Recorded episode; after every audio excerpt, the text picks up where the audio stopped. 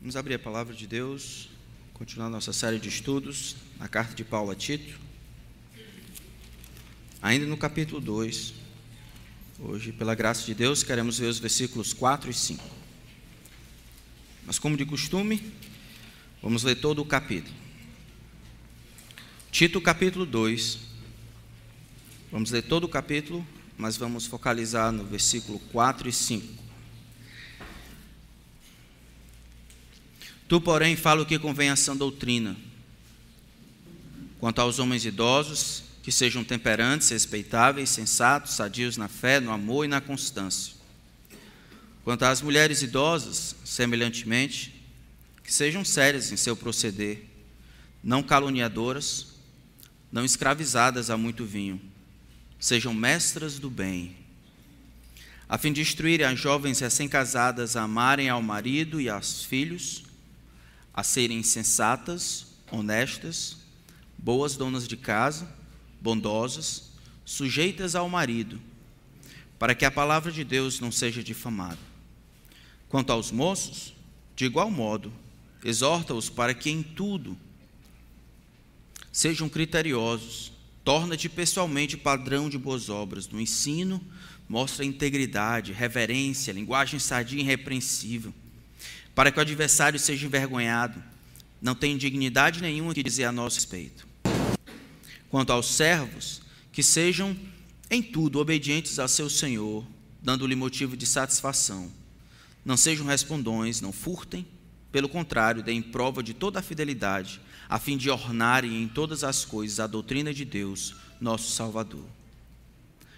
Porquanto a graça de Deus se manifestou Salvador a todos os homens educando-nos para que, renegadas a impiedade e as paixões mundanas, vivamos no presente século sensata, justa e piedosamente, aguardando a bendita esperança e a manifestação da glória do nosso grande Deus e Salvador, Cristo Jesus, o qual a si mesmo se deu por nós, a fim de remir-nos de toda iniquidade e purificar para si mesmo um povo exclusivamente seu, zeloso de boas obras. Dize estas coisas exorta e repreende também com toda autoridade. Ninguém te despreza. Vamos orar. Pai, o que a tua palavra diz para nós nos versos 4 e 5, mais uma vez, vão completamente na contramão de todo o sistema. Há muitos homens têm sido guiados pelo seu próprio umbigo, e dessa maneira tem traçado outros propósitos para a vida humana e redefinindo os termos que o Senhor criou desde o princípio para serem perpétuos, como o que significa ser mulher, o que significa ser homem. Pai, enquanto olhamos para esse mundo e amamos aqueles que estão perdidos, nós de maneira resoluta nos colocamos em pé contra qualquer distorção e emaranhado de ideias que decide deturpar aquilo que o Senhor criou e recriou em Cristo. Pai, eu peço em especial pelas minhas irmãs aqui. Eu peço que haja compreensão da parte delas. Eu peço que o Senhor tenha autoridade no coração delas para corrigir aquilo que precisa ser corrigido, encorajar que estão cambaleantes. Eu peço oração por mim, para que eu exorte e repreenda com toda a humildade e autoridade. Que o Senhor seja glorificado, que o teu Espírito seja o nosso professor, e que o Senhor não nos permita fugir do que a tua bendita palavra tem a dizer. Pedimos essas coisas no nome de Cristo. Amém. Versículo 2. Paulo, ele instrui Timóteo, ou Tito, nas coisas que Tito deve fazer. Tu, porém, Tito, fala o que convém a sã doutrina, estimula os homens, auxilia os homens e as mulheres, os vários grupos dentro da igreja, a se portarem de acordo com os requerimentos da doutrina sadia Toma esse evangelho essa graça de Deus que se manifestou Salvador a todos os homens, toma as implicações desta mensagem do Evangelho, Tito, e aplica aos diversos grupos dentro da igreja. Aos homens idosos, Paulo vai dizer: Tito, você precisa ajudá-los e encorajá-los a serem o modelo de maturidade dentro da igreja. Que eles não sejam meninos ou tolos, caprichosos, que eles sejam homens sadios na fé, na perseverança, na pureza, que eles sejam des, não desfalcados de qualquer qualidade de caráter, que eles possam ser estar no topo daquela maturidade esperada pelos homens, dos homens que já viveram bastante na sua fé, de maneira que eles promovam um padrão para a próxima geração. Da mesma forma, Paulo vai dizer, as mulheres mais velhas, as mulheres idosas, elas devem de alguma forma serem respeitáveis, não caluniadoras, serem fiéis em tudo a fim de instruírem as jovens recém-casadas. Diferente de todas as outras ocorrências aqui do capítulo 2, aqui a responsabilidade primordial para a instrução da próxima geração das mulheres recém-casadas não parte de Tito. As mulheres mais velhas, de maneira semelhante, devem ser moderadas, devem ser sérias, reverentes, devem ser sábias em seu proceder, não devem ser tolas, não devem caluniar, devem fazer um bom uso da sua língua, não devem ser escravizadas a qualquer coisa que seja, a vinho ou qualquer outra coisa, não submetam a razão dela a qualquer outra coisa, de maneira que elas sejam mestras do bem, que elas tenham algo importante, claro, benéfico para dizer para falar aos outros. Elas devem ser dessa desse jeito aqui, elas devem ser desta envergadura. Só então elas devem ensinar as jovens recém-casadas. Não é a Tito que Paulo diz, Tito vai lá e pega as jovens recém-casadas ou as moças e diz para elas como elas devem viver. Não, isso é responsabilidade das mulheres mais velhas. Como é que as jovens recém-casadas, como é que as mulheres mais jovens vão aprender a criar os filhos? Vão perguntar ao marido? Como é que as mulheres mais jovens vão aprender a amar seus maridos? Vão perguntar ao marido? Não, elas, Deus, na sua sabedoria, colocou um grupo de pessoas específico que tem dentro da igreja um propósito fundamental: explicar, ilustrar, ajudar, encorajar, ensinar, treinar a próxima geração de mulheres piedosas, como amarem seus maridos, como amarem seus filhos.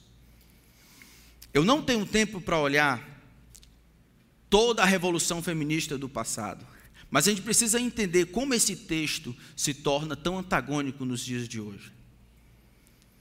Há um tempo passado, talvez em 1960, os estudos feitos por uma mulher, Betty Friedan, influenciaram tudo aquilo que aconteceu depois na conversa a respeito de feminilidade. Ela começou, fazendo entrevista com algumas mulheres, começou a identificar que algumas mulheres eram tristes, solitárias, com sentimento de incompletude. E ela então aferiu como razão primordial para esse sentimento de insatisfação o fato da, das construções sociais, das regras que haviam sido historicamente colocadas para a mulher, que dizia respeito à maternidade e à vida do lar. Aquelas construções sociais, ela disse, aquelas regras, aqueles papéis que foram estabelecidos historicamente ao longo da sociedade, essa Beth Friedan, essa é a razão pela qual as mulheres sofrem de insatisfação, de, de tristeza, de depressão. Um pouco antes disso, em 1949, uma mulher chamada Simone Beauvoir, logo depois da Segunda Guerra Mundial, ela começou a dividir, fez uma distinção entre sexo e gênero. Ela achou que, que sexo era simplesmente você biologicamente, mas nada tinha a ver com o seu gênero ou com o seu papel, a maneira como você iria funcionar. Pela primeira vez, a heteronormatividade ou a semelhança de gênero e sexo foi desvencilhada na cabeça do povo. Durante muito tempo, na verdade por toda a história, ser mulher significa nascer mulher. Mas ela foi a primeira pessoa a cunhar a frase, por exemplo, não se nasce mulher, se torna mulher. Porque ser mulher, ela disse, é muito mais do que o sexo, é muito mais do, do que ser fêmea. E assim, então, o gênero mulher passou a ser uma construção social. Ela tentou destruir qualquer diferença entre homem e mulher, qualquer heteronormatividade, mesmo aquelas mais claras, como, por exemplo, dar à luz a filhos, que é própria das mulheres. Para os promotores desse movimento, homem e mulher não são complementares, são completamente iguais. Aí você pode imaginar o que isso custou à família. Como todo desvio dos padrões divinos, o feminismo, assim como o machismo, é uma perversão do plano de Deus, é uma extrapolação das características fundamentais que compõem homem e mulher. São as mulheres em busca de autonomia, não de liberdade, mas de autonomia desejando viver a parte do Criador, como se não tivessem que prestar contas com ninguém. E aí surgiu as frases de efeito: meu corpo, minhas regras, lugar de mulher onde ela quiser. Só a mulher sabe o que é melhor para ela. Essas frases de efeito próprias do feminismo moderno, contemporâneo, nada mais são do que uma expressão clara do que está no coração no desejo premente de qualquer feminista nesse sentido, é a busca por autonomia. Não por realização, não por liberdade, não por direitos, não por justiça, mas por arrogar para si um determinadas leis onde ela é o legislador, onde ela diz o que deve e o que não deve fazer, onde ela resolve as coisas que são boas e as coisas que são ruins. Nada mais é do que a mesma tentação que aconteceu em Gênesis. É ela, a mulher, brincando e tentando ser igual a Deus. E aí isso desponta nas outras responsabilidades. Da mesma forma dos homens, isso não muda. Os homens, do mesmo jeito, os machistas, nada mais é do que uma extrapolação daquela virilidade e capacidade para servir, proteger e prover para a família. Eu lembro com muita tristeza quando estava trabalhando no, no Edson Queiroz, de conhecer uma família. E um dos filhos, o filho mais velho, havia sido criado assim. Todas as vezes que o filho ouvia um não, o filho se rebelava contra aquele não, não importa quem dava o não para ele, ou mãe, ou pai, ou tio, o professor tal. E aí o pai reagia de lá, sorrindo, o menino pequeno, reagia de lá, sorrindo e dizendo: É, o menino é homem. Olha aí, o menino é homem. E aquele menino cresceu achando que esse homem significa ser monstro. Ser homem significa não ter ninguém do lado de fora para dizer o que deve e o que não deve acontecer. Ser homem é ser macho. Quase uma besta, quase um animal, que não, não pode ser restringido, não pode ser tolhido, não pode ser negado um prazer ou alguma coisa. Felizmente, aquele, aquela criança, ela cresceu, e aí depois de crescida, ela foi preso mais de três vezes, acusado da Maria da Penha, teve mais de cinco filhos que não criou, e antes de viajar para os Estados Unidos, ah, eu tive a infelicidade de saber que ele foi morto com uma dezena de tiros, foi assassinado. Isso é machismo. Machismo e feminismo, os dois, são nada mais do que extrapolações daquilo que Deus planejou instalar de maneira comedida. A virilidade, a impavidez dos homens deveriam ser utilizadas para proteger, para ajudar, para prover, para servir aos outros, não para conquistar, não para demandar. Os movimentos de liberação sexual, assim como os movimentos LGBT, caminham nessa direção. Caminham na tentativa de modificar aquilo que Deus definiu desde a sua criação. Eles caminham na direção de negar a existência de um juiz, de um legislador, que comanda e determina determinadas coisas sem consultar a nós mesmos. O sexo é uma delas. Se voltarmos lá para Gênesis capítulo 1, nós vamos ver que, dada a criação, nós vamos ver como Deus fez. Gênesis capítulo 1, versículo 26 diz: Criou, pois, Deus o homem, a sua imagem, a imagem de Deus os criou, homem e mulher os criou, homem e mulher os criou. Isso significa que as mulheres, assim como os homens, elas não se tornam mulheres, elas nascem mulheres.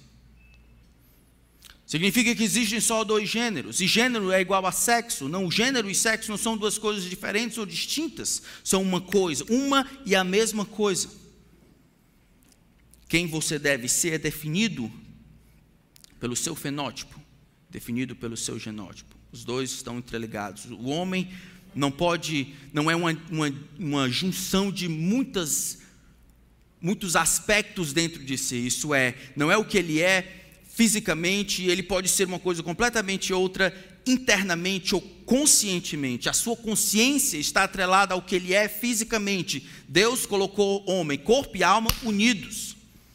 Essa é uma das razões porque há ressurreição, porque o espírito sem matéria, o espírito sem um corpo, não é o homem como deveria ser. Para ser homem, para ser um ser humano, precisa ter corpo. É uma unidade indivisível. Gênero e sexo, então, são as mesmas coisas. Macho e fêmea são as mesmas. Não, não, macho e fêmea são. Macho e homem são a mesma coisa. Foram criados dois sexos. Homem e mulher foram criados para se complementarem, não para destruírem uns aos outros. Gênesis 1 também explica que as desigualdades históricas não aconteceram por causa da criação os homens e as mulheres, elas são, eles são iguais em igualdade e valor, porque os dois carregam a imagem e semelhança de Deus, diferentes em funções, iguais em propósito, em valor, em dignidade. Os dois herdeiros da mesma graça em Cristo, os dois capazes de ter um relacionamento com Deus, os dois capazes de servir um ao outro e reinarem sobre a criação, representando o soberano Senhor. Os dois, no entanto, com funções diferentes estabelecidas no ato da criação pelo próprio Criador. Tentar modificar isso é desumanizar o homem e a mulher. Não é promover liberdade, não é promover libertação, não é promover mudança ou progresso, é desumanizar os homens e as mulheres. As desigualdades históricas foram casadas pela perversão que aconteceu em Gênesis capítulo 3. Não foram casadas pela criação e não foram casadas pela diferença entre eles. Foi casada pelas perversões de um coração pecaminoso. Então, o que é ser mulher? Eu vou tentar definir. Se as mulheres não gostarem, me ajudem aí. Eu nunca fui mulher, eu não sei muito bem como é isso. Vou tentar definir o que ser mulher significa, tá bom? Baseado no texto de Tito. Ser mulher significa carregar essencialmente a imagem de Deus e viver para complementar e ser parceira do homem, vivendo sob sua liderança, proteção e provisão para a glória de Deus. Ser mulher significa carregar essencialmente a imagem de Deus, assim como homem. Viver para complementar, assim como homem. Complementar e ser parceira do homem vivendo sob sua liderança, proteção e provisão para a glória de Deus. E talvez você pode perguntar, mas pastor, eu não sou casado. Ou estou atualmente na condição de solteira. Eu espero poder, eu pensei em vocês. Espero poder ajudar as irmãs no futuro, daqui a pouco. É com esse background que a gente vai para o nosso texto. Se nós não tivermos esse background, a gente vai achar que isso aqui, capítulo 2, verso 4 e 5, é arcaico, obsoleto, retrógrado. É mais uma vez a Bíblia como produto de uma sociedade machista tentando pisar e denegrir a dignidade das mulheres, tentando fazer das mulheres escravas. Não é isso que a Bíblia ensina. Desde o início, ontologicamente, mulher e homem são a mesma, têm o mesmo valor, apenas as diferentes funções dentro do corpo de Cristo e dentro da família. Então, as mulheres mais velhas, elas têm como ministério fundamental dentro da igreja não fazer o café, muito embora, não estou dizendo para não deixarem de fazer, podem continuar fazendo o café. Ou não, ou cozinhar para a igreja e toda, isso também, também não estou dizendo para deixar de fazer. Mas tem como ministério primordial instruírem as jovens recém-casadas. Essa palavra instruir é uma palavra interessante. Aparece apenas aqui nas pastorais Instruir é uma palavra que tanto dá a ideia de ajudar a pessoa a tornar aos seus sentidos, sacolejando e ajudando ela a perceber o que é real, o que é verdadeiro. Também dá a ideia de repasse de informação, mas também dá a ideia de treinar. E para treinar significa aquela insistência, aquela caminhada. É mais ou menos, a palavra descreve mais ou menos a instrução que uma mãe ou uma professora tem para com o um aluno em ensinar uma tabuada, ou ensinar a ler em que você chega do lado aqui e caminha com aquela pessoa e vai perguntando, e vai e volta, e pede para ela copiar, e pede para ela refazer, e corrige, e volta. Não se pode cumprir este mandamento, em outras palavras, em 15 minutos de conversa na pracinha. Pode-se começar, ou em algumas mensagens daqui para colar no WhatsApp. Aqui fala das mulheres mais velhas, olhando como ministério primordial o treinamento da próxima geração, como elas serão mulheres piedosas, assim como elas são. Pegar esses 30, 20 anos crescendo na presença de Deus e usar todo aquilo, todo esse arcabouço que Deus colocou e passar para a próxima geração, para que elas agora possam servir ao Senhor na geração delas. São as mulheres mais velhas que deveriam tomar a dianteira, não os pastores, não os maridos. Os maridos não sabem. Mas as mulheres mais velhas que deveriam agora, reverentes, piedosas e devotas, ajudarem as jovens recém-casadas, as moças. Esse é um ministério fundamental. É assim que Deus vai abençoar a próxima geração. É dessa maneira que Deus vai estimular as jovens a crescer. Esse é um instrumento por excelência para santificar as jovens do futuro. Essa é a maneira como Deus resolveu trabalhar na sua vida, minha irmã. Homens, solteiros, jovens, quer escolher dentre as melhores? Olha aquelas que têm uma mulher mais velha, duas ou três, que tem impactado a vida dela, que está no relacionamento de discipulado, onde ela tem aprendido de uma mulher mais experiente, que tem amado a Deus, seguido ao Senhor, e ela está aos pés, ouvindo e aprendendo. Jovem, moça, quer aprender a amar a Deus? Acha que vai aprender só por meio dos livros? Ou escutando algumas coisas, assistindo algumas coisas no, no, no Facebook ou no YouTube? Olha ao redor, olha as mulheres mais velhas, olha a maneira como elas amam a Deus, aprenda pelo exemplo, copie as impressões que você tem, adquira o conhecimento na praxis. Alguém vai ter que começar isso aqui. Quem vai? Gostaria muito que as mulheres mais velhas entendessem que esse é o seu ministério e fosse atrás, sem medo de ser rejeitada eu sei. Você tem medo de ser rejeitado. Sem medo de achar que está perdendo tempo. Mas abençoando, como Deus tem dito aqui, aquelas que Deus colocar, Deus colocar no seu caminho. Qual é o conteúdo dessa instrução? O conteúdo está dividido em três partes. Ele vai dizer: ajude ela a ter as prioridades certas, amarem o marido e os filhos, ajude elas a ter uma devoção profunda, serem sensatas, honestas, ou seja, castas, e ajude elas ou treine elas para que elas tenham sucesso. Sucesso dentro de casa. Boas donas de casas, bondosas, sujeitas ao marido. Não sei se a gente consegue ver tudo, mas vamos começar aqui. Em primeiro lugar, o treinamento, no currículo desse treinamento das mulheres mais velhas para com as mais jovens, tá amarem ao marido e aos seus filhos, ou ter prioridades certas. Acho muito interessante aqui, tanto amarem ao marido quanto amarem os filhos, são duas palavras que estão juntas. Amar o marido é uma só, ou amantes do marido é uma só, e amantes dos filhos é uma só. Acho interessante que ele coloca amor em termos de aprendizado. Não fala de um amor romântico, de um amor que surge do nada, não fala de um amor mesmo erótico. Fala de um amor que pode ser passado de uma pessoa para outra. Fala de um aspecto amoroso, de algo que agrada a Deus, que pode ser aprendido. Pastor, eu vou me divorciar, sabe por quê? Acabou o amor. Reaprenda. Quer aprender? Tome lições com a mulher mais velha.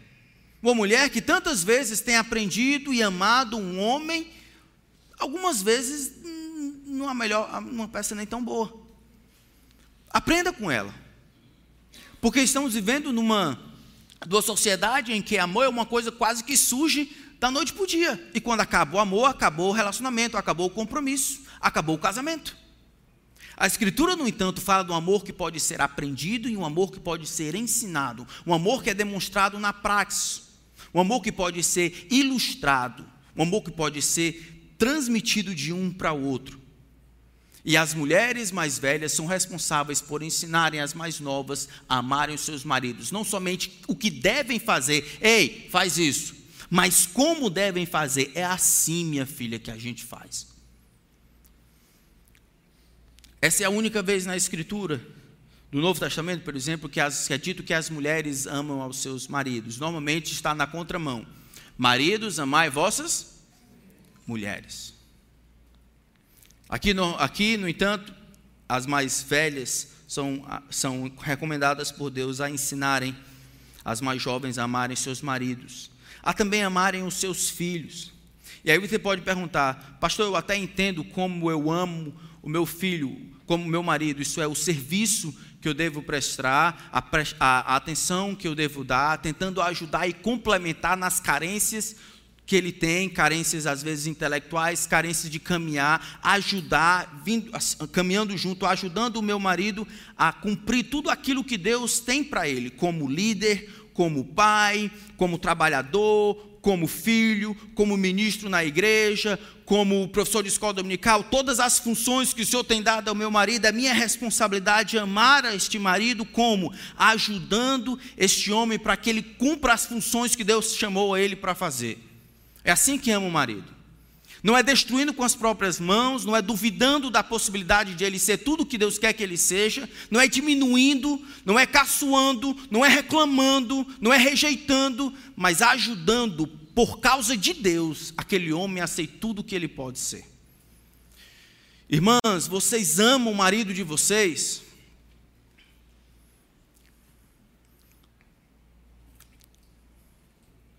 Nós vamos ver daqui a pouco em Provérbios capítulo 31, um texto muito interessante, descrevendo, é uma mãe dizendo para o seu filho, filho, procura esse tipo de mulher, mulher virtuosa, quem a achará? Provérbios 31, e aí uma das partes ele diz, meu filho, ela faz bem ao seu marido, ela faz bem e não mal, quando? Todos os dias da sua vida. É uma mulher que ama o seu marido. Ela faz o bem a ele, não o mal. Ela não tosse no fundo do seu coração para que dê errado. Ela não bate palma quando ela está certa e o seu marido está errado no fundo do coração. Ela não ri para dentro de si, dizendo: Ah, eu sabia, eu te falei. Ela está junto. Se quebrar, quebra por dois. Ela não tenta tomar a dianteira, ela não tenta controlar, ela não tenta ser Deus na vida, não tenta ser mãe, também não tenta ser filha. Ela está do lado dele, sendo herdeiros da mesma graça de vida, cumprindo as funções que Deus estabeleceu para ela de complementar de uma maneira que só ela e ninguém mais pode fazer, nem mesmo Deus. Deus decidiu criar a mulher porque na criação o Adão tinha os animais inferiores, tinha Deus superior, mas alguém que lhe correspondesse, ele não tinha. Foi para resolver este problema que Deus criou Eva. Alguém que lhe pudesse lhe corresponder, ser no mesmo nível e ajudá-lo naquilo que Deus tinha para ele. Diz também que ela deve amar aos filhos. Como é que se amam os filhos? de maneira bem simples. Provérbios capítulo 13.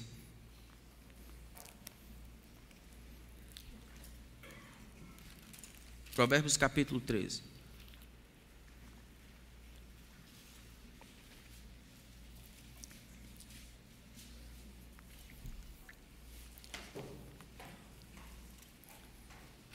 Provérbios capítulo 13.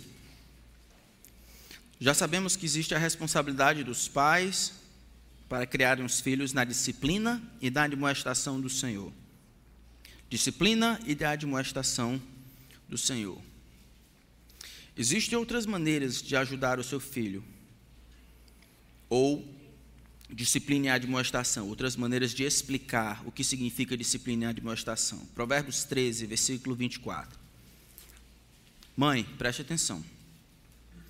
O que retém a vara aborrece a seu filho, mas o que o ama, cedo o disciplina. O que retém a vara aborrece a seu filho, mas o que o ama, cedo o disciplina. Os filhos, os meus filhos e os filhos de vocês, ele tem uma estutícia, tolice ligada ao coração da criança. É o que Provérbios 17 vai dizer. A estutícia está ligada ao coração da criança. A vara da disciplina o afastará dela. Assim como nós, eles crescem com aquela ilusão. Eu vou pecar e vai dar tudo certo. Eu vou mentir e vai dar tudo certo. Eu vou esconder dos meus pais, vai dar tudo certo. Eles crescem, assim como nós, achando que é possível ganhar as coisas, desobedecendo a Deus. O que nós fazemos? Nós amamos nossos filhos, deixando para ele claro que não existe nenhum ganho na desobediência, que tudo é mentira. Na verdade, nós tentamos linkar na cabeça dos nossos filhos, porque o amamos, desobediência e dor, desobediência e perda, pecado e perda, pecado e dor. Não existe ganho na desobediência. Temos um mantra lá em casa. Quem desobedece sempre perde. Exatamente. Ninguém ganha. Quem desobedece sempre perde. E se pode ganhar do papai porque não vê tudo, não ganhará de Deus naquele dia. É ou não é? O grande Deus é testemunho de tudo que é feito de fora e dentro do coração. O Deus vê. Não se cria os filhos achando que os filhos podem fazer o que quiser e ter ganho. Não sou eu quem está dizendo, é Deus quem está dizendo. Quem retém a vara ou quem deixa de disciplinar os seus filhos quando eu digo disciplinar, não estou dizendo só a disciplina física, estou dizendo todos os meios disponíveis a você, a disciplina física, inclusive, para ajudar o coração desta criança. Na minha cabeça tem essa ilustração. A criança tem a estutícia ligada ao seu coração. Você disciplina, a estutícia se afasta e você coloca a admoestação, você explica as razões pelas quais aquilo está acontecendo, você instrui a criança no caminho em que deve andar. À medida que ela se desvia, você usa de todos os meios para retorná-la, inclusive a dor. Mas só a dor sem instrução é nada, é vazia. Não tem nada a ver com você, é ela e Deus. Você não está disciplinando o seu filho porque ele ofendeu, não está disciplinando o seu filho porque ele pecou contra você simplesmente e você se acha o tal e é o papai. Não sem sair do controle, sem raiva, o seu filho pecou contra o grande Deus, e porque pecou contra o grande Deus, seu filho precisa entender que o vosso pecado vos há de achar. É assim que amamos os nossos filhos. Você pode dizer, mas eu não faço isso, eu acho que amo. Deus está dizendo do contrário. Eu considero a sua opinião muito importante, mas a opinião de Deus é outra. O que retém a vara aborrece o seu filho. Mas o que o ama, aquele que de fato o ama, que sabe o que, que está em jogo, sabe o que é importante, começa a disciplinar e de cedo.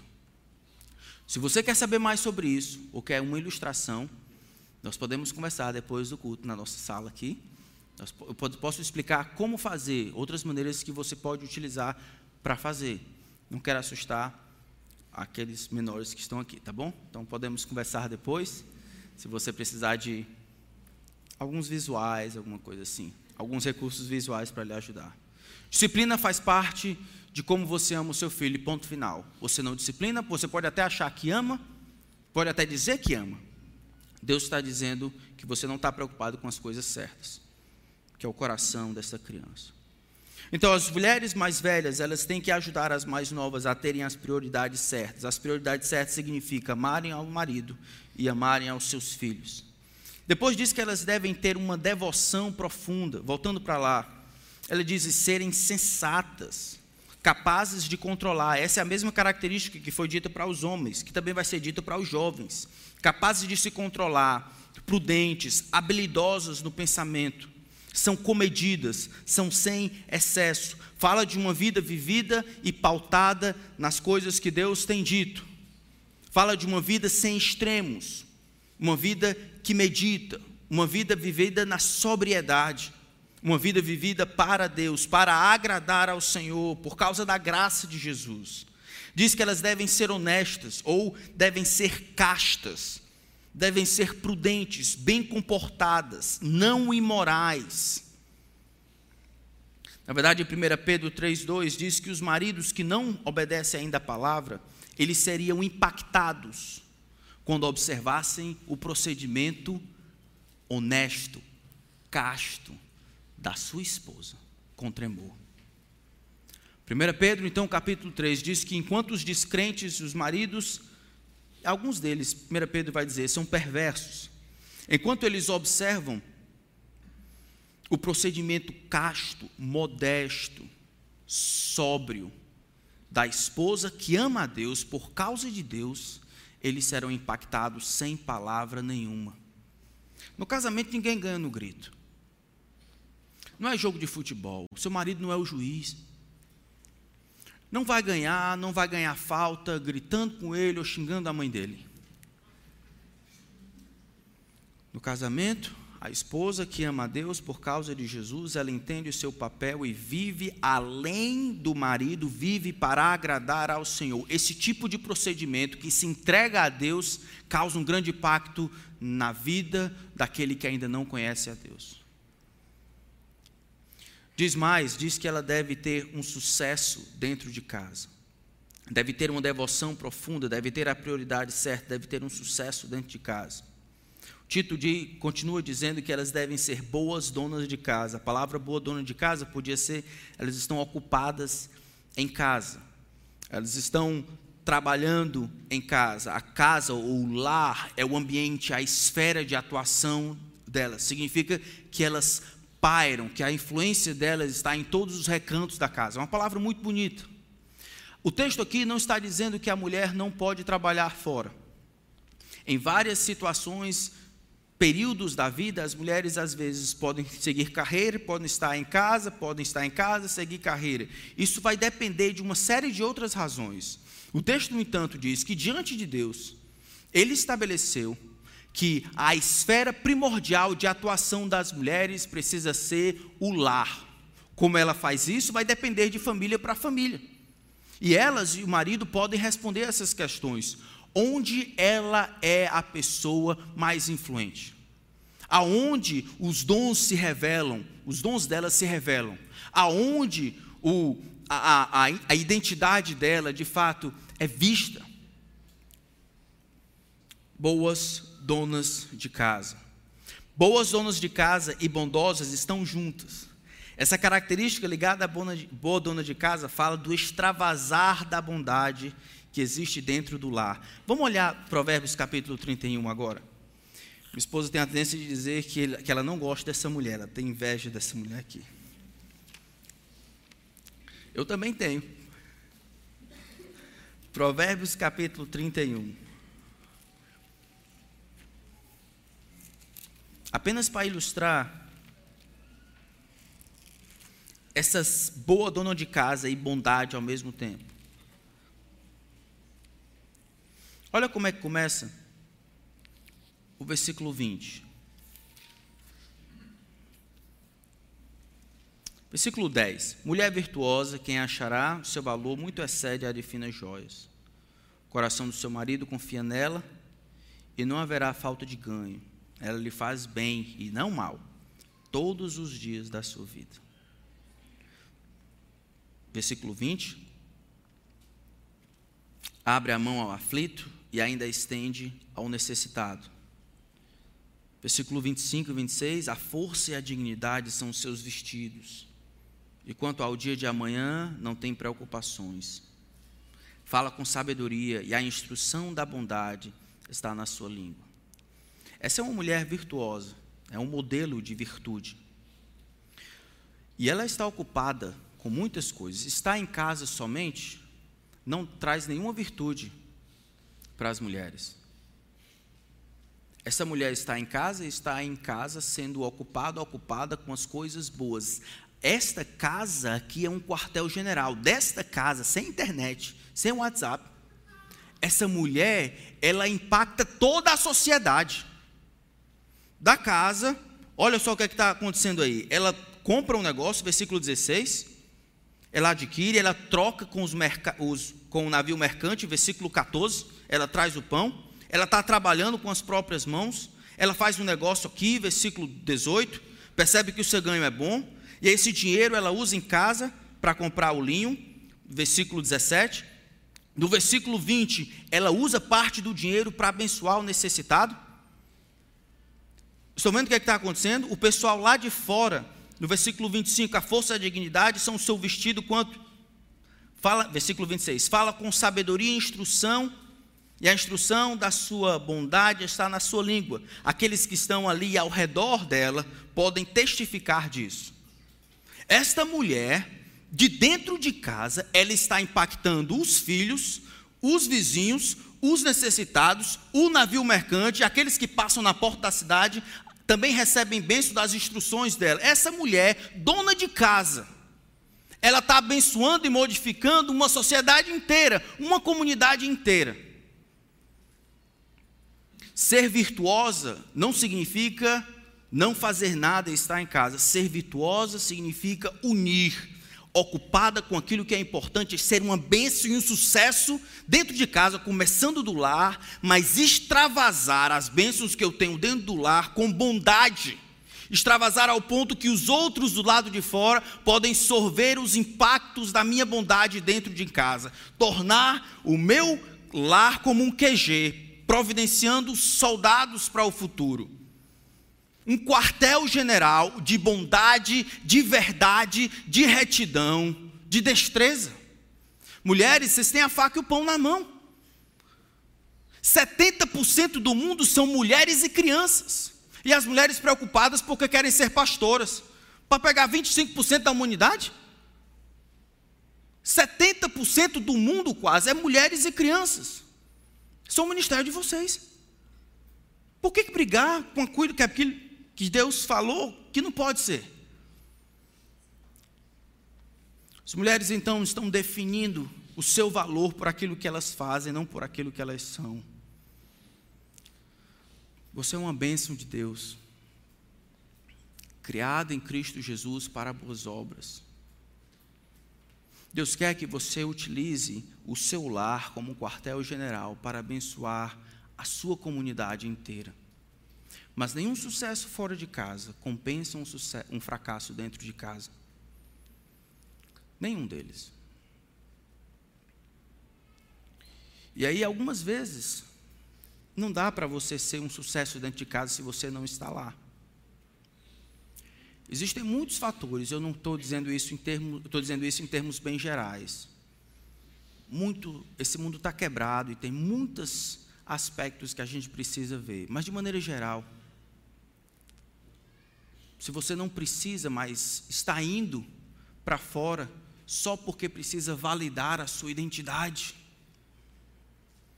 Que seu pai e sua mãe criaram você para vencer na vida. E criar filhos e, e cozinhar é muito pouco para você. Precisa entender a sabedoria de Deus. As mulheres, essa mulher virtuosa, ela trabalha muito no ambiente familiar e impacta o mundo pela sua devoção. As mulheres, então, mais velhas devem ensinar as mais jovens a ter as prioridades certas, uma devoção profunda e ter sucesso dentro de casa. A última coisa que ele diz é sujeita ao marido. Deus, mais uma vez, trata das ordens principais das estruturas da sociedade: família, Estado e igreja. Em todas elas precisa haver ordem. Todas elas. Interessante que o texto de Tito não, não diz que os maridos devem sujeitar as esposas. Na verdade, nenhuma vez isso, indica, isso aparece no texto. São as esposas que voluntariamente, o verbo lá indica que voluntariamente se submetem à liderança do seu marido. Muito parecido com Efésios capítulo 5, lembra? Esposas, sejam submissas ao seu próprio marido, como ao. A ideia é que, se eu sou submissa ao meu Senhor, eu serei submissa ao meu marido. Eu não sou submissa ao meu marido porque eu não sou submissa ao Senhor. É, é, é esse o link que eu preciso ter na mente. À medida em que eu cresço no meu relacionamento, que eu amo a Deus de todo o meu coração, alma, entendimento, com o meu lar, com o meu corpo, com o meu tempo, à medida que eu vivo em submissão ao meu Senhor, essa vai ser a justa medida em que eu me submeto àquele que Deus trouxe para ser o meu marido, e não o contrário. Eu estou caminhando com Deus, pastor, vivendo para agradar ao Senhor, o problema é meu marido que não presta. Aí por isso eu não sou submissa a Ele. Eu caminho para agradar ao Senhor, eu vivo para agradar ao meu Deus, e mesmo que seu marido não seja peça boa. A graça de Deus em Cristo pode, você, pode ajudar você a ser submissa ao seu marido como ao Senhor. Mas essa submissão precisa acontecer de maneira voluntária. Não pode ser de cima para baixo. Qual o propósito de tudo isso? Voltem lá para Tito. Por que, que, as, por que, que essas jovens precisam ser tudo isso. O final do versículo 5 diz: Para que a palavra de Deus não seja difamada, para que a palavra de Deus não seja blasfemada, para que a palavra de Deus, isto é, para que o nome de Deus, para que a mensagem de Deus, para que o evangelho não seja, não caia em descrédito. Isso é muito peso. A sociedade, então, do lado de fora, olha para aquela senhora lá que agora está caminhando nos passos de Jesus Cristo, agora se converteu, é da seita do caminho, seguindo a Jesus. Ela conhece Jesus e em Jesus ela conhece libertação dos pecados. Agora ela, ela aprendeu a ler por causa de Jesus, porque ela quer ler a Bíblia. Agora ela tem conhecimento, ela lê a Bíblia, ela sabe o que é certo, ela sabe o que é errado. O seu marido, pobre coitado, não sabe de nada, completamente descrente, apático a realidade espiritual. Aquela mulher, em vez de servir e ser instrumento nas mãos de Deus, ela roga agora sabedoria e independência. Ela se insurge sobre meu marido, seu marido, dizendo: Ó, oh, a liderança espiritual, quem vai fazer agora sou eu, porque tu não sabe de nada. Euzinha, sua mulher maravilha. Eu vou te dizer, assim diz o Senhor.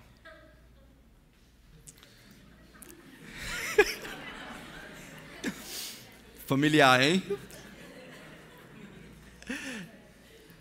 É assim? O que acontece é que o mundo vai olhar para essa mulher e vai e a mensagem de Deus vai cair em descrédito. Ora, aquela mulher ali, ela era até boazinha, se converteu, agora está pior. Não liga para o marido, não cuida dos filhos, só quer saber de, de abençoar os outros, mas aqui ó, não, não cuida das coisas de casa, está tudo quebrado, tudo tudo sujo, me diz respeito, negócio só que eu quero obedecer ao pastor, negócio está tudo errado. No final das contas, tudo retorna a Jesus Cristo. Tem que ser por causa de Jesus, minha irmã. A maneira como você cuida da sua casa, a maneira como você lida com o seu lar, como você se relaciona com o seu marido, como você ama os seus filhos, tem muito a dizer para esse mundo que assiste de camarote. É por causa de Jesus que você deve ser a melhor esposa que deveria ser. Que você deve se atracar numa mulher mais velha e dizer: Por favor, me ensine como eu posso amar meu marido e meus filhos. Não ache que você sabe de tudo, porque você não sabe, se você não criou os filhos ainda. Deixe de ser orgulhosa e acredite que uma mulher que já está vivendo casada por 30, 40, 50 anos tem algo a dizer de benéfico para você que já criou todos os filhos, tem algo a dizer que possa ajudar você na sua caminhada. Abre o seu coração, vá procurar ajuda, fale das suas dificuldades, deixe ele orar por você, instruir você, ajudar você, porque no futuro, quando você ficar mais velho e procurar ajuda, não vai ter. Por isso que as jovens recém-casadas, nessa, nessa, nesse período formativo, onde as bases estão sendo estruturadas, se agarram com a mulher mais velha. Levante a mão, preciso de ajuda. Eu preciso de ajuda para amar meu marido e os filhos. Por quê? Porque eu quero ser uma mulher feliz? Simplesmente não. É porque eu não quero que a mensagem de Jesus Cristo caia em descrédito. Com todas as minhas forças, eu quero que a mensagem de Jesus seja levada. Eu quero que as pessoas olhem para o meu casamento, como eu trato meu marido e os meus filhos e digam: Jesus está naquele lar, aquela mulher serve a Jesus Cristo, e não o contrário. Eu quero que meus familiares, meus amigos, meus colegas de trabalho, minhas irmãs, eu quero que eles olhem para o meu casamento, e se não da parte lá, da parte de cá, eu quero que elas vejam Jesus, que elas creiam na mensagem que transforma. E não que elas duvidem do poder de Jesus, do poder da mensagem, porque eu não estou caminhando como Jesus traçou é mais do que você. É a mensagem de Jesus que está em jogo. É a credibilidade da mensagem de Jesus, do Evangelho que veio a esse mundo trazendo salvação e educando as mulheres recém-casadas a renegarem a impiedade, o feminismo e as paixões do mundo e a viverem amando seus maridos e filhos. Talvez você possa dizer, pastor, eu não sou casado. E eu não sei como é que vai ser, como é que isso se a minha vida. Eu tenho uma mensagem de Deus para você. Marcos capítulo 10, quando Jesus está deixando bem claro as coisas que devem acontecer no futuro, eles, ó, respondendo à pergunta de Pedro: Senhor, eis que nós tudo deixamos, o que será de nós? Jesus diz: Ninguém há que tenha deixado casa, pai, mãe, filhos, irmãos e irmãs, por amor de mim, por amor do Evangelho, que não receba nessa vida, cem vezes mais, de casas, pais, mães, irmãos, e no futuro a vida eterna. Existe uma promessa que se cumpre na igreja. A promessa de que ninguém que decide trilhar o caminho de Cristo vive só e morre só de que todas as funções que são de alguma forma perdidas no decorrer dessa vida são suplantadas pelos relacionamentos que são adquiridos no seio da igreja. Por exemplo, Romanos capítulo 16. Vamos olhar lá rapidamente. Romanos capítulo 16.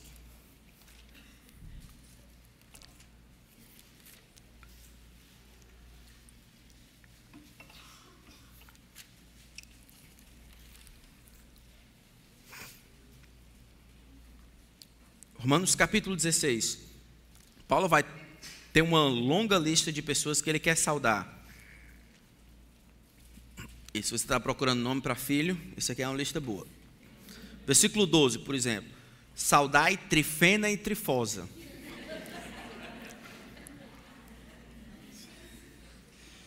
As quais trabalhavam no Senhor. Saudai a estimada Pérside que também muito trabalhou no Senhor. Agora preste atenção no versículo 13. Saudai Rufo, eleito no Senhor, e igualmente a sua mãe. Que o quê? Que também tem sido mãe para mim. Paulo parece que não tinha mãe nessa época mais. Paulo havia deixado as coisas por causa de Cristo. Famílias, irmãos, irmãs, Deus havia dado esse tipo de relacionamento de volta para Paulo. As mulheres solteiras aqui, aquelas que infelizmente estão vivendo uma situação de não casadas. Olhe Deus protegendo, guiando e até liderando vocês por meio da igreja. Olhe os homens mais velhos aqui e tentem fazer deles seus pais. Olhem os homens mais jovens aqui, talvez você não tenha mãe aqui na igreja. Procure as mulheres mais velhas, os filhos procurem as mulheres mais velhas para serem avós. Parece que as igrejas locais devem ser uma grande comunidade em que todo mundo se predispõe a servir de pai, de mãe, de avô, de avó para aqueles que não têm. Ó, oh, saúda Rufus. Fala da mãe dele ali, que também tem sido mãe para mim. Isso só se cumpre na igreja. Deixa eu dizer como é que isso acontece na prática. Em 2015, eu recebi um convite com minha família para pastorear uma igreja nos Estados Unidos. Então, depois de alguns meses, Lilica estava grávida do nosso terceiro filho, Joshua. No terceiro mês de gravidez, a gente soube, recebeu a notícia de que ela tinha um problema sério, que estaria complicações muito sérias, que poderiam até causar o óbito tanto dela quanto do neném. E aí, no quinto mês, a Lilica tem um sangramento muito sério. Na verdade, no quarto mês, a gente tem que se mudar de uma cidade onde a gente estava para uma outra cidade, mais ou menos uma hora de viagem, para para a Lilica poder morar no hospital, receber o tratamento, porque ela não estava parando a hemorragia. Então, lá está eu, pensando, eu tenho dois filhos aqui, eles têm que para a escola, eles não podem morar aqui, eu não tenho condições de alugar um apartamento, não dá para morar nesse quartinho aqui, mas eu também não posso deixar minha esposa sozinha. No Brasil, o que faríamos? Vovó. Super vovó. Ou o irmão da igreja não é assim? Vovó. Mas eu não tinha avó lá. Pelo menos não tinha uma avó brasileira. Uma mulher chamada Debbie Crayer. Então, ela me conhecia há uns dois meses, conhecia a gente há uns dois meses. Deus guiou para que ela tomasse conta dos meus filhos nessa outra cidade. Ela iria alimentá-los, vesti-los, cuidar deles, ajudar na tarefa da escola, levar os meninos para a escola, trazer. Toda quinta-feira à noite ela iria pegar os meninos, trazer para que o final de semana eu passasse com ela. A Debbie, como a gente chama, minha mãe. E os meninos chamavam ela de vó. O que é isso? É, é, é esse plano de Deus se cumprido na igreja. Eu queria que os meus filhos chamassem muitos de vocês de avô e avó. Eu queria muito, porque isso é o plano de Deus. Talvez você não tenha filhos, ou talvez não tenha pai aqui. Encontre alguém.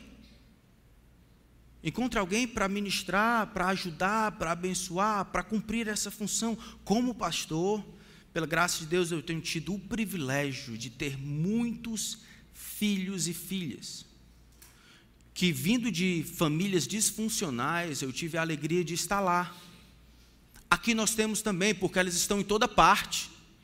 Onde é que elas vão encontrar os avós para educar e ensinar a palavra de Deus? Agora o mundo vai dizer que vocês estão doidos. Vão dizer como é que é? Tu já criou os teus, agora tu vai perder tempo com os filhos dos outros? Como é que é? É assim mesmo? Não basta não, tu já está cansado, agora tu vai ter que participar da vida dos outros. O mundo acha que é loucura. Para nós, é Deus cumprindo o que prometeu.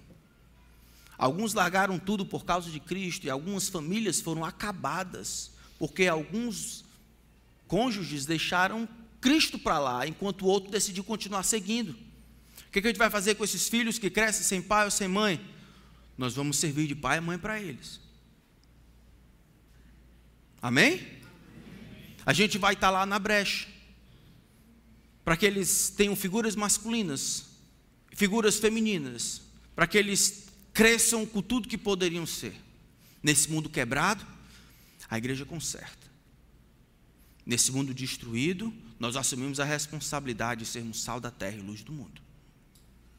As mulheres, então, solteiras, encontrem aqui aquele, a família, encontrem os filhos, os meus, para serem de vocês, os pais, os avós, parceiros de vocês, para cuidarem de vocês. Vocês não precisam viver a vida de vocês sozinhos como se fosse um bicho.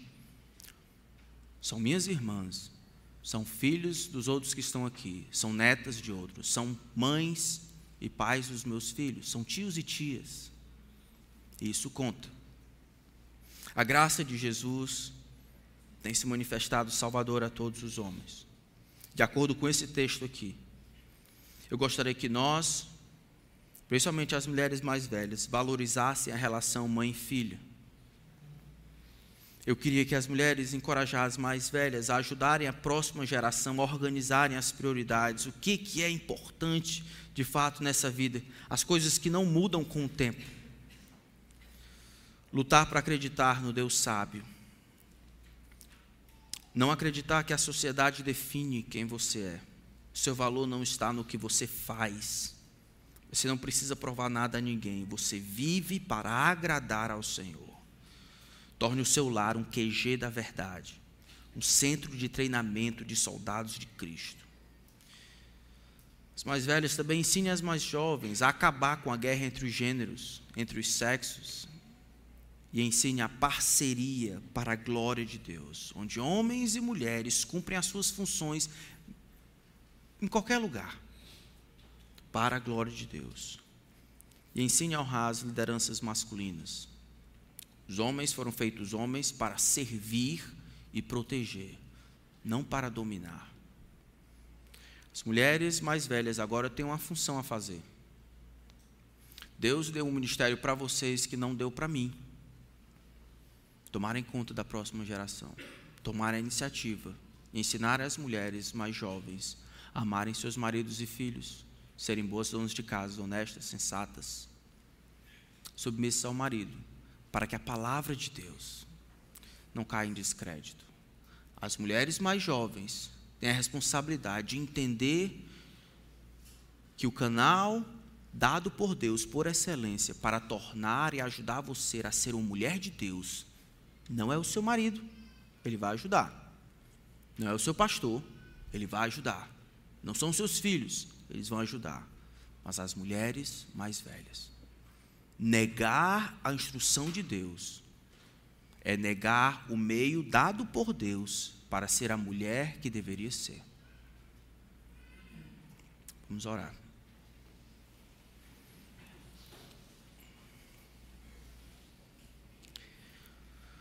Senhor Deus e Pai, todos nós precisamos aprender. Esse mundo todo quebrado, Senhor. Nossa esperança está em Ti. Agradecemos porque em Ti nós temos tudo que precisamos instrução para o presente e para o futuro. Agradecemos pela igreja. Mais uma vez, Senhor, está claro para mim que o Senhor desejou manifestar a tua multifacetada sabedoria por meio da igreja. Senhor, ajuda-nos a perceber a tua sabedoria e a vivermos essa sabedoria. Eu peço de novo pelas minhas irmãs aqui, nos dá, Senhor, essa mentalidade de discipulado. Ajuda-nos a vermos como o teu plano para nós, para o nosso crescimento. Ajuda-nos a sair da nossa zona de conforto, a abrirmos a boca e o coração, pedirmos ajuda.